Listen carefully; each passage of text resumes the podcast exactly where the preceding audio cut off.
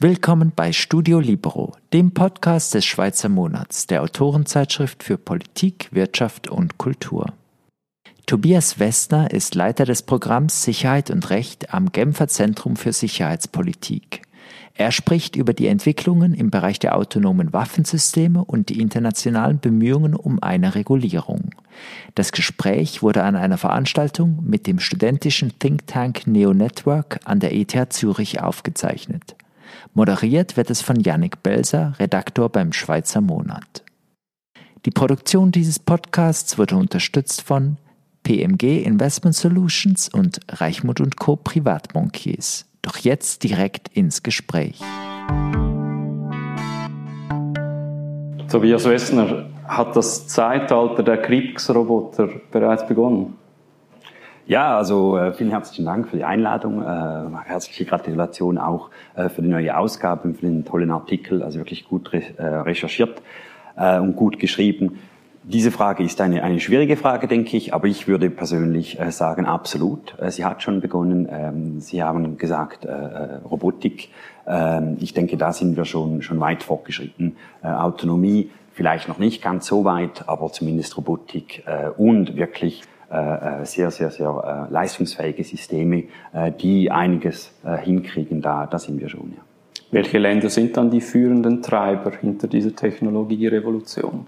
Also grundsätzlich sind, sind es die äh, allgemein technologisch äh, fortschrittlichen äh, Länder, die, die aber auch die militärischen Großmächte, äh, USA, China, Russland, da ist es äh, ganz klar, da gibt es ein, ein, ein, ein AI-Race äh, bezüglich auf äh, die künstliche Intelligenz, aber allgemein äh, ein Wettrüsten äh, für militärische Technologien. Äh, das, ist, das ist ganz klar. Es hat jetzt auch vor ein paar äh, Wochen ein sehr ranghoher Mitarbeiter der ähm, amerikanischen Luftwaffe äh, ist äh, zurückgetreten äh, und hat gesagt, er sei einfach so frustriert, weil wenn die Amerikaner so weitermachen, dann werden sie dieses technologische Wettrüsten, werden sie an China äh, und andere verlieren. Also ein ganz klares Signal, dass die das ganz ernst nehmen. Andererseits, was aber doch wichtig ist, es gibt auch kleinere ähm, Staaten, auch wie zum Beispiel Israel, ganz klar technologisch an, an vorderster Front. Aber ähm, Janik hat es äh, erwähnt vorher, die Cargo 2 äh, Drohne, die in Libyen eingesetzt wurde, äh, die wurden von der Türkei produziert. Also mit der Türkei hat man eigentlich nicht unbedingt äh, äh, gerechnet äh, in diesem Bereich. Also gibt es doch auch noch einige unbekannte äh, Akteure, die sicher auch äh, vorne mit dabei sind. Gibt es denn schon irgendwelche konkrete Indizien, wie dann so ein Drohneneinsatz autonomer Waffensysteme aussehen könnte? Also konkrete Indizien, ich denke, was wir jetzt schon haben, allgemein mit den Drohnen, die auch ferngesteuert werden, wo äh, die, das US-Drohnenprogramm zum Beispiel, das ist ein, ein, ein absolut äh, essentieller Teil ihrer, ihrer Kriegsführung, äh, vor allem in der Kriegsführung von, von, von weit äh, distanzierten äh, äh, äh Gebieten äh, etc. Da haben wir schon die erste Tendenz, dass man eigentlich weiter und weiter und weiter wegkommt vom Geschehen. Ähm, das, das ist gut dokumentiert, das ist äh, bekannt. Äh, was auch natürlich da ist, ist eben vielleicht ist es einfacher, äh, die Gewalt anzuwenden. Was nicht ganz klar ist, ob das jetzt so schlimm ist oder nicht, weil vielleicht ist es einfacher, um Gewalt anzuwenden. Andererseits kann es aber auch gezielter sein und man kann vielleicht eben eine, eine Invasion, wie man in Irak, im Irak gesehen hat, verhindern. Ähm, dementsprechend, das ist sehr schwierig äh, abzuschätzen. Aber diese Distanzierung, die ist jetzt schon da äh, und natürlich mit der erhöhten Automatisierung kommt eigentlich der Mensch immer mehr und immer mehr eigentlich äh, in, in, in den Hintergrund. Also dementsprechend ist der amerikanische Drohnenkrieg hier ein Vorbild für die Zukunft des Kriegswesens mit der Distanz der zusätzlichen. Ich denke, Vorbild ist, ist ein großes Wort, aber ich denke, es ist sicher richtungsweisend, weil die Vorteile aus kriegsführender Sicht zumindest, und ich rede nicht von den Zivilisten, die in Pakistan darunter gelitten haben oder in Afghanistan, wie wir jetzt auch letzthin wieder mal gesehen haben. Äh, aber aus kriegsführender Perspektive absolut. Und ich denke auch wieder hier, wenn man ähm, zum Beispiel den Amerikanern äh, zuhört oder mit, mit, ähm, mit Armeeangehörigen äh, zu tun hat, für sie ist Self-Defense, Unit Self-Defense, Soldiers Self-Defense, also die Selbstverteidigung und den Schutz der eigenen Leute natürlich äh, äh, höchst mhm. äh, elementar und dementsprechend äh, sind die Vorteile dieser Systeme einfach äh, nicht äh, wegzuweisen. Gibt es neben der eigenen Sicherheit dann noch andere militärstrategische Vorteile, die solche autonome Systeme mit sich bringen könnten? Absolut. Neben der eigenen Sicherheit, äh, das andere ist Geschwindigkeit, ganz klar. Ähm, das andere ist natürlich, das wissen wir gerade, wenn wir von künstlicher Intelligenz reden, größere Datenmengen, die prozessiert werden können, vielleicht effizienter in Muster ähm, erkennen. Also dementsprechend äh, gibt, es, gibt es einige äh, Vorteile. Eben wieder gesagt, aus kriegsführender Sicht, aus Anwendersicht. Mhm. Wir haben jetzt eingangs dieses Slaughterbot-Video gesehen. Ich meine, es ist ein erschreckendes Szenario. Man sieht da diese Szenen in den Universitätssälen, wo politisch aktive Studentinnen und Studenten halt gezielt niedergemetzelt werden. Ist das dann konkret, ist das eine Gefahr? Ist das realistisch? Ist das unsere Zukunft? Also ich kann es mir sehr gut vorstellen, dass es die Zukunft ist. Wie realistisch kann ich persönlich äh, nicht äh, äh gut sagen. Ich bin im Völkerrecht, ich bin in internationalen Beziehungen äh, zu Hause. Ähm, hier äh, an der ETH und an anderen Stellen gibt es ein besseres technisches Verständnis. Äh, ich kann es mir aber sehr gut vorstellen im Sinne von, dass autonome Systeme selber navigieren. Das haben wir schon heute. Äh, die Gesichtserkennung äh, automatisierte, die wird immer, immer leistungsfähiger. Also wir haben immer noch zum Teil Probleme es gibt Herausforderungen, aber wir sind, wir sind an diesem am, am Arbeiten. Und das andere, eine Sprengladung anzubringen oder ein Geschoss äh, an, anzubringen, das ist, das ist möglich. Und ähm, die Arma Suisse, das haben Sie vielleicht mal gesehen, ähm, die, die, die Einheit für äh, der Wissenschaft und Technik, äh, die haben auch so, so das mal getestet, mal geschaut, äh, wie das mit aktuellen Drohnen möglich wäre und sind zum Schluss gekommen, dass das eigentlich sehr realistisch mhm. ist. Also technisch sehr gut möglich. Gleichzeitig trifft es im Video ja die Zivilisten. Ist da das Völkerrecht dann klar und deutlich genug, dass so etwas nicht passieren kann oder passieren darf? Also ich denke, wenn Sie ähm, auf Zivilisten, sich auf Zivilisten beziehen, dann ist das klar. Ich denke, hier das Völkerrecht ist klar. Wir wissen, was sind Kompetanten, die gezielt werden dürfen, was sind Zivilisten. Ähm, also dementsprechend aus dieser Perspektive ist es mehr eine Frage der Anwendung des Völkerrechts. Ähm, aber hingegen äh, die, die Frage von autonomen äh, Drohnen oder autonomen Waffensystemen, so ganz klar ist das äh, zurzeit nicht unter dem Völkerrecht. Hier geht es vor allem um das humanitäre Völkerrecht und das Kriegsvölkerrecht, das eigentlich sagt, im Krieg, was man machen darf und was nicht. Eben dass das Offensichtliche keine Zivilisten äh, anvisieren ähm, etc. nicht auf äh, verletzte äh, Soldaten äh, schießen. Hier gibt es jene, die sagen, ja, eigentlich dieses humanitäre Völkerrecht, also sie denken an, an äh, an, an, an die Genfer Konventionen, an das IKK, das sagt eigentlich, das ist gemacht für menschliche Kriegsführung. Dementsprechend, wenn es nicht menschliche Kriegsführung ist, ist es eigentlich per Definition unter diesem Rechts äh, Rahmen ist das, das verboten. Hm. Das ist die eine äh, äh, Ansicht. Die andere Ansicht ist die eigentlich eine distanziertere ähm, äh, Herangehensweise äh, nimmt und sagt schlussendlich nein. Um was es geht, ist eigentlich, dass man nur militärische Ziele bekämpfen darf, nicht zivilistische äh, äh, äh Objekte oder Zivilpersonen, äh, Kollateralschaden etc. ist ganz klar. Wer das macht, ob das eine Maschine ist oder ob das eine Person ist, ja. äh, spielt nicht so eine Rolle. Und hier kommt gerade eben auch das Argument rein, dass nämlich äh, vielleicht eine Maschine sogar besser äh, äh, äh sein kann als ein Mensch, weil die Maschine hat, hat keine Angst. Die Maschine kann vielleicht näher heran, um eben das Ziel zu identifizieren, ähm, etc. E, e, also sogar das Argument, dass vielleicht sind wir besser mit, mit, mit autonomen Waffensystemen, als wir heute sind, mhm. mit Menschen, die töten. Jetzt ein großes Problem, wir haben es schon ein bisschen gemerkt, ist dieses menschlich, nicht menschlich, Maschine, autonom, halbautonom. Autonomie. Was ist das dann jetzt konkret in einem Waffensystem? Wie kann man das definieren? Ja, das ist eine sehr schwierige Frage. Äh, ich denke, hier gibt es keinen Konsens. Das ist klar. Also zumindest zwischen Staaten gibt es keinen Konsens. Ich denke, das ist auch jetzt die Hausaufgabe ähm, der, der, der, der, der Technik, aber auch der, der einzelnen Staaten, äh, um, um hier mit Definitionen oder zumindest Arbeitsdefinitionen und Kategorien äh, äh zu, zu, zu, zu kommen.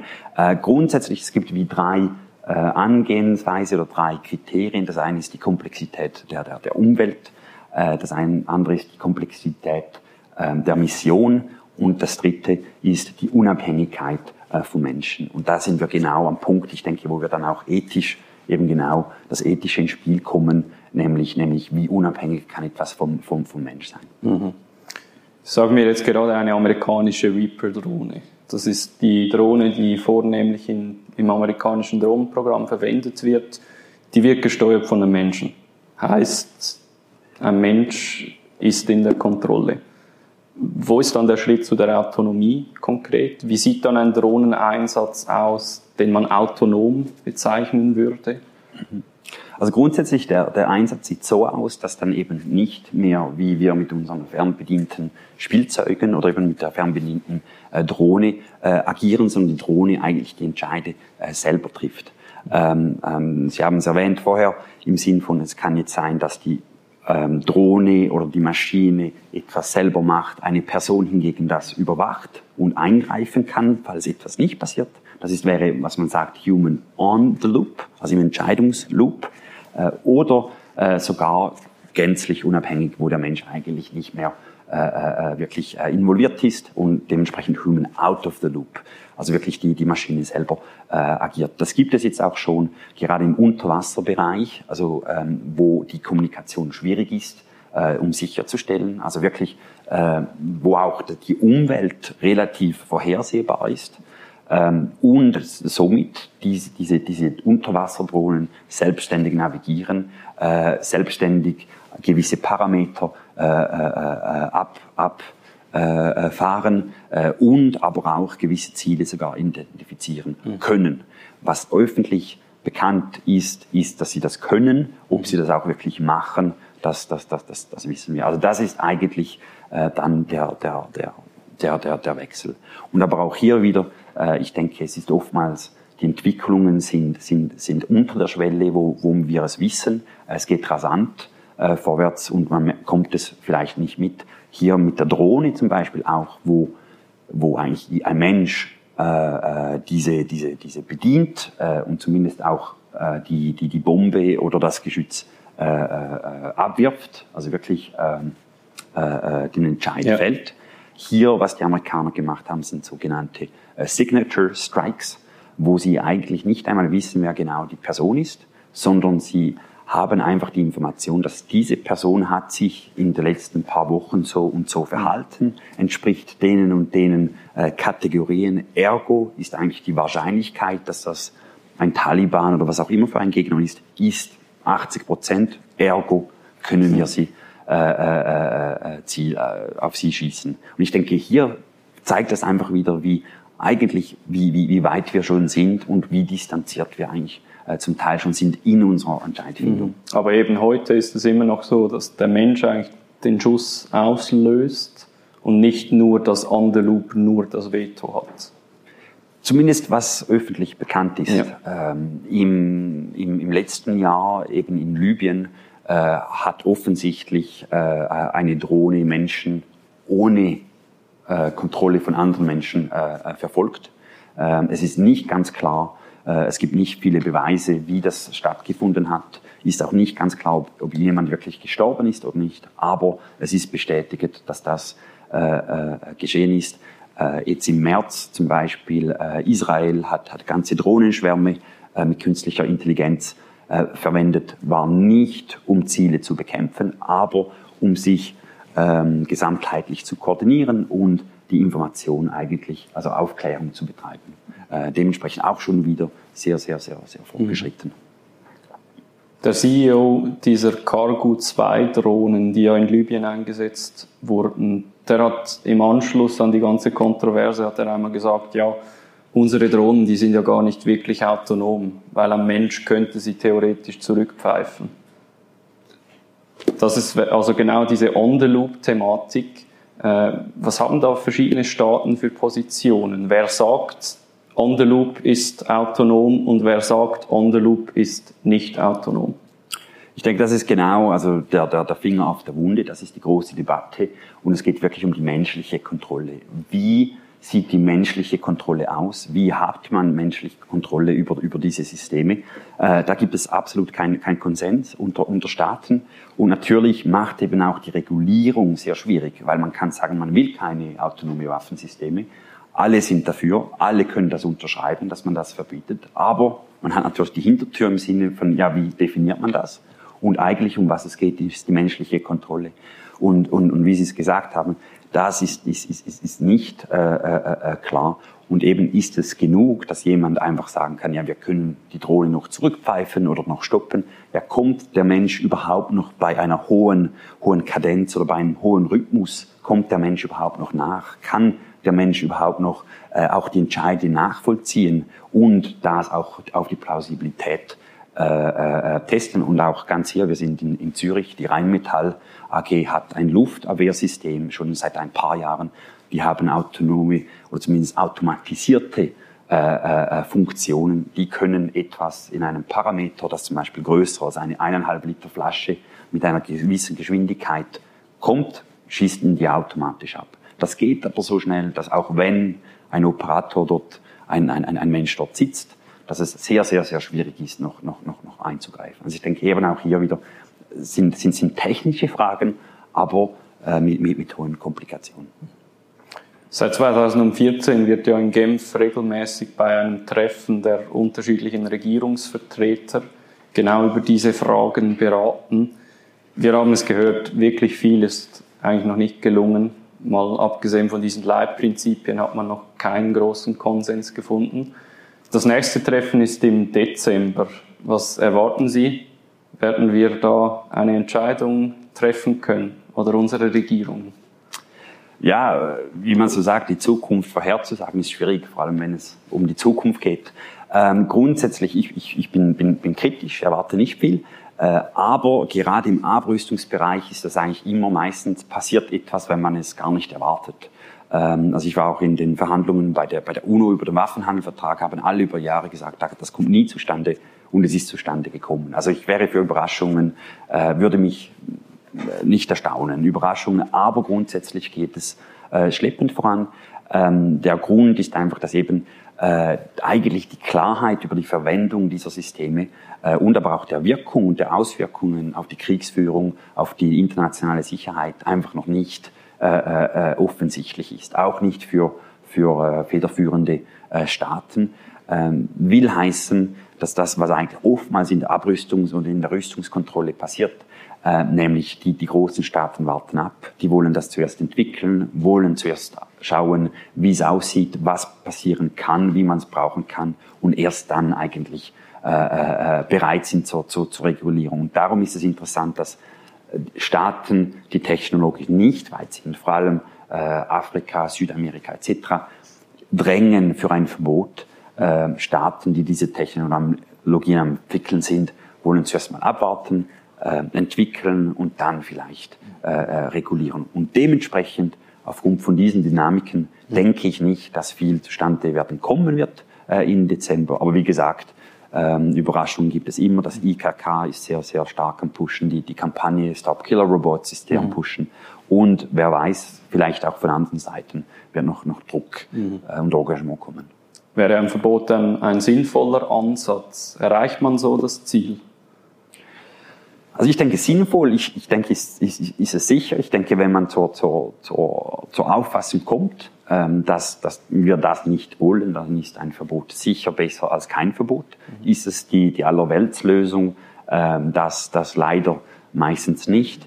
Äh, eben kommt es zustande, wenn man, kommt es zustande, ähm, wenn man die, die ähm, grundsätzlich die Abrüstungs- und Rüstungskontrollverträge auf internationaler Ebene anschaut und die, die, die Geschichte ist eigentlich ganz klar, so Chemiewaffen, biologische Waffen, Antipersonenminen etc. etc. Hieß es eigentlich ganz klar hier, dass zuerst wurden die Waffen immer entwickelt und es hat immer das humanitäre Völkerrecht, der allgemeine Rahmen für die Kriegsführ äh, Kriegsführung äh, war anwendbar. Man hat die eingeführt, man hat diese Waffen gebraucht äh, und hat es dann aber nachher äh, verboten. Dementsprechend, wenn die Geschichte eine, eine, eine, eine verlässliche Informationsquelle ist, dann wäre das eigentlich eher, eher, eher unwahrscheinlich, ja. dass man das jetzt eigentlich verbietet, bevor man sie überhaupt äh, eingesetzt hat oder mhm. fertig entwickelt. Es gibt ja zwischen, sagen wir, Chemiewaffen und Landminen auf der anderen Seite die autonomen Drohnen. Da gibt es ja einen entscheidenden Unterschied und der liegt darin, dass ich mir eine Drohne selber im Privatgebrauch kaufen kann und dann die Bewaffnung ja eigentlich ziemlich einfach ist im Vergleich zur Herstellung einer chemischen Kampfstofflösung zum Beispiel. Wäre es dann zu spät? Ist es zu spät abzuwarten? Ist dann die Pandoras Büchse geöffnet? Oder geht es dann noch? Ja, also ich denke, das ist sowieso, also für, für nichtstaatliche Akteure ähm, ist, das, ist das sowieso eine, eine, eine spezielle Frage. Äh, ich persönlich muss ehrlich sagen, ich bin mir da nicht so, so da, das macht mir weniger Sorgen, äh, aus dem einfachen Grund, weil Staaten, die wollen das Gewaltmonopol und die machen alles, was sie können, um das Gewaltmonopol Monopol, äh, zu behalten. Äh, dementsprechend gibt es sicherlich diese, die, diese Wahrscheinlichkeit, und, und, wie Sie es gesagt haben, es ist relativ einfach, es ist machbar, äh, aber ich denke, die, die Staaten werden schauen, dass sie dem äh, äh genug früh äh, entgegentreten. Wir haben das gesehen zum Beispiel, äh, als Iran äh, Drohnen äh, nach Saudi-Arabien geschickt hat. Äh, die, die, die Saudis waren, waren überrascht, aber ich denke, es war auch einfach zu machen, äh, billig äh, mhm. zu machen, ohne großes Risiko. Die Saudis waren überrascht, aber ich denke, das war für sie auch eine Lektion. Und ich denke genau auch für nichtstaatliche Akteure äh, werden die Staaten äh, Maßnahmen unternehmen, um das mehr oder weniger in den Griff äh, äh, mhm. zu kriegen. Hingegen eben die Staaten selber, die wirklich massiv investieren, die eben das Völkerrecht entwickeln, weiterentwickeln, biegen, brechen, etc. können, da habe ich ein bisschen äh, mehr äh, Fragezeichen. Was sind dann die Fragezeichen da? Also nach Sanktionsmöglichkeiten zum Beispiel, wie man das. Also wir reden ja hier von Schurkenstaaten, die sich dann offensichtlich nicht an die gemeinsamen Regeln halten. Ja, ich denke, das ist sicherlich ein Fall und ich denke, äh, Sie haben das äh, vorher äh, angetönt, mit was sind die Implikationen. Ich denke, das ist auch etwas Wichtiges, das natürlich ein wichtiger Faktor. Ähm, die NATO zum Beispiel hat jetzt gleich vor, vor eineinhalb Wochen neue Prinzipien ähm, verabschiedet für den ethischen Gebrauch von, von, von, von autonomen Systemen, also nicht nur Waffensysteme, sondern breitere Systeme auch. Ähm, wir sind das mit der NATO am Anschauen, was das jetzt genau bedeutet, wie man die umsetzen äh, kann, etc. etc. Die Frage dort ist schon, ja, wenn man sehr streng ist, hat man dann einen Nachteil gegenüber einem Land, das eben nicht so streng ist aus ethischer äh, äh, Sicht und eben die Vorteile eigentlich äh, daraus kommen, wenn eigentlich der Mensch nicht zu zu, äh, zu nah am Geschehen ist, etc., etc., sondern eher im Hintergrund. Das ist eine Frage. Aber ich denke, die Schurkenstaaten hätten diesen Vorteil. Mhm. Aber die Frage ist dort auch wieder von der Technologie her, haben die überhaupt die Kapazität, äh, dorthin zu kommen? Also dementsprechend ähm, denke ich schon immer noch an vor allem USA, China, äh, äh, Russland. Mhm. Sie haben ja im Rahmen unserer Recherche haben wir ja schon einmal zusammen geredet. Wir haben Sie dort im Heft zitiert. Wir haben Sie gefragt, wie dann die Regulation zustande kommen wird, Ihrer Meinung nach. Ihre Antwort war, die Technologie wird kommen und die Militärs dieser Welt werden sie auch verwenden. Sie erwarten allerdings dass sich die Militärs dann auf nationaler Ebene eben für diese Standards einsetzen, weil sie schlussendlich auch einfach die menschliche Kontrolle über diese Dinge behalten wollen. Können Sie uns diese Überlegung noch einmal ein bisschen erläutern? Was ist Ihnen dabei durch den Kopf gegangen? Mhm. Vielen Dank. Also es ist eine Annahme natürlich, es ist eine Hypothese, äh, aber ich denke, die Überlegung folgt eigentlich aus dem, dass auch ein, ein Militärkommandant oder eine Kommandantin die müssen ja auch, die haben ein Interesse daran, um Systeme zu verwenden, die sie kontrollieren können und zumindest so einsetzen, wie sie das gedenken und mit der Wirkung, die sie hoffen. Also einfach etwas ähm, in die Welt zu setzen und sie können selber nicht äh, kontrollieren, denke ich, ist zumindest in seriösen äh, Armeen ist eher unwahrscheinlich.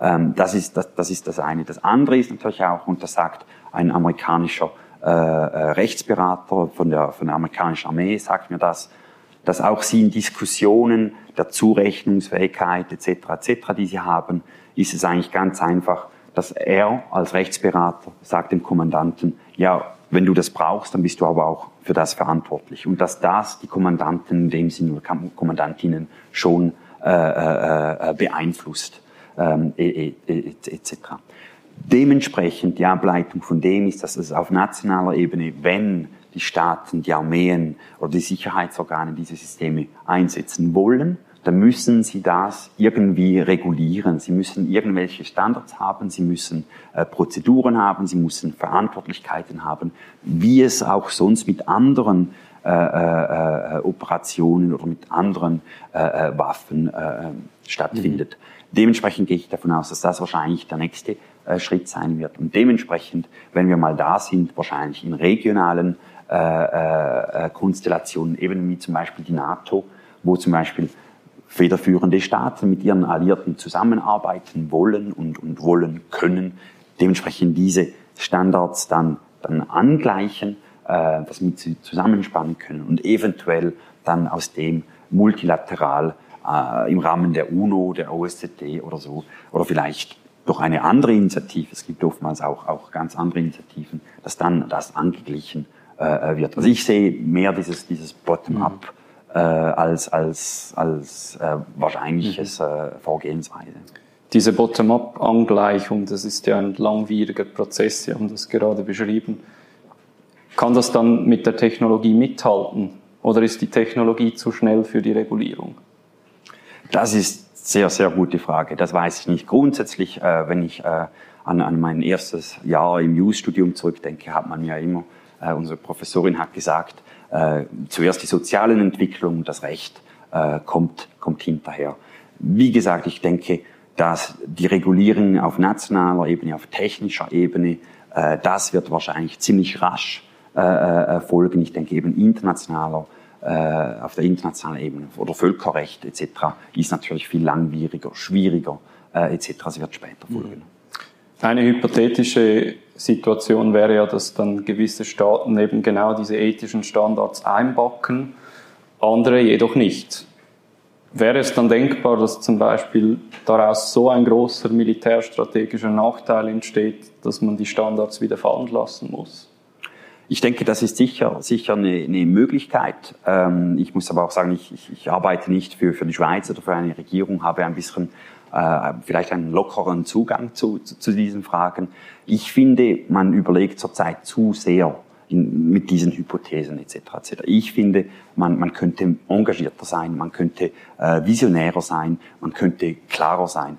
Was wir sehen zum Beispiel mit dem Atomwaffen, ich denke, das ist vielleicht etwas Interessantes. Da gibt es Staaten, die haben Atomwaffen. Es gibt viele Staaten, die keine Atomwaffen haben. Ähm, es hat dann einen Vertrag gegeben, der, der sagt, Atomwaffen sind verboten. Die Staaten, die Atomwaffen haben, sind nicht dabei. Die haben weiterhin ihre Atomwaffen. Hingegen andere Staaten, äh, die keine Atomwaffen haben, sind dort, sind dort dabei. Ich sehe, das könnte eine ähnliche Entwicklung sein. Und warum nicht? Es gab freie Städte äh, im Zweiten Weltkrieg. Da hat man gesagt, in diesen Städten oder diesen äh, äh, Gebieten hat es keine Militärs, keine, keine, keine Streitkräfte von, von niemandem und dementsprechend wurden die auch nicht äh, äh, äh, bekämpft oder, oder und haben auch weniger unter den Kampf, Kampfhandlungen gelitten. Warum, warum nicht so etwas? Also dass wenn ein Staat der Mut hat und sagt, wir wollen das nicht, wir arbeiten nicht mit ihm, dass das auch von anderen respektiert wird, weil vielmal sind die Staaten ja in dieser Logik, wenn du das machst, dann muss ich das auch und wenn ihr mich bedroht, dann muss ich mich schützen etc. etc. etc. Vielleicht kann man auch so etwas äh, äh, kreieren, dass das sogar respektiert wird. Mhm. Aber wie gesagt, für das braucht es auch ein bisschen, denke ich, Mut und, und, und Vision, was man im Moment äh, äh auch von Staaten wie der Schweiz äh, oder anderen europäischen Staaten äh, mhm. nicht sieht. Mhm. Die ganze Debatte ist ja stark geprägt von Science-Fiction-Szenarien. Oder wir haben das Slaughterboard-Video gesehen. Terminator ist auch ein Stichwort. der Judgment Day also der Tag, an dem die Maschinen sich gegen die Menschen auflehnen. Ist er noch weit entfernt? Kommt er überhaupt? Können wir den noch abwenden? Das kann ich nicht sagen, das, das, das weiß ich nicht, aber ich denke, äh, Sie erwähnen äh, Terminator. Ich finde das sehr interessant, weil vor fünf, sechs Jahren haben alle immer gesagt, Terminator, das ist undenkbar, das ist Science Fiction, wir sind noch lange nicht dort. Hört auf mit Hollywood. Das war auch unter den Experten etc., das war wirklich äh, äh die, die, die, die, der Mainstream, äh, die, die, die, ja, die weitest verbreiteste äh, äh, Meinung. Heutzutage, denke ich, äh, sind wir schon, schon sehr nahe und wir wissen, es, es, es, es kann kommen. Und auch wieder hier Kollege von, von, der, von den US-Streitkräften, von, von der amerikanischen Armee sagt, er war mit Softwareentwicklern im Gespräch. Die haben gesagt, ja, wir können das entwickeln, dass wir zwischen Zivilisten und Kombattanten unterscheiden können. Er musste dann sagen, nein, das könnt ihr nicht. Seine Aussage war, wir machen das nicht. Für mich die Ableitung ist, aber ihr seid daran, das zu entwickeln. Ihr arbeitet daran. Und ich denke, das ist schon äh, etwas, etwas ganz Klares, dass es in diese Richtung geht. Hm. Zum Abschluss noch eine kurze Prognose von Ihrer Seite. Wie werden autonome Waffensysteme unsere Welt verändern? Sehr schwer. Ich denke, wie, wie gesagt, also zum Beispiel, zumindest im militärischen und im sicherheitspolitischen äh, äh, Sinn äh, glaube ich, dass einfach die, der Unterschied zwischen den technolog technologisch äh, fortgeschrittenen äh, Staaten und Streitkräften und den anderen einfach, einfach zunehmen wird. Auch aus sicherheitspolitischer äh, Sicht. Ich denke, äh, äh wenn Sie die Debatte ähm, über die Weiterentwicklung der Armee etc. In, in, im Parlament, im Schweizer Parlament mitverfolgt haben, da spricht man vor allem, haben wir 80.000 Staaten und die, die äh, Entschuldigung, 80.000 äh, Soldaten oder 120.000 äh, Soldaten. Und wenn man dafür ist für die Armee, dann sagt man 120.000. Wenn man dagegen ist, dann sagt man 80.000. Die großen Fragen wurden eigentlich äh, nicht wirklich äh, debattiert. Ich denke, was aber wichtig ist in diesem Bereich ist, es wird weniger eine Rolle spielen, wie viele Soldaten wir haben. Die Größe eines Landes äh, wird weniger eine, eine, eine Rolle spielen. Sondern ich denke, das ist wirklich äh, dieser technologische äh, Aspekt, der mehr und mehr äh, zentral sein wird. Tobias Westner, vielen herzlichen Dank für den Besuch. Merci Ihnen. Merci. Das war Studio Libero, ein Podcast des Schweizer Monats. Weitere Informationen finden Sie unter www.schweizermonat.ch.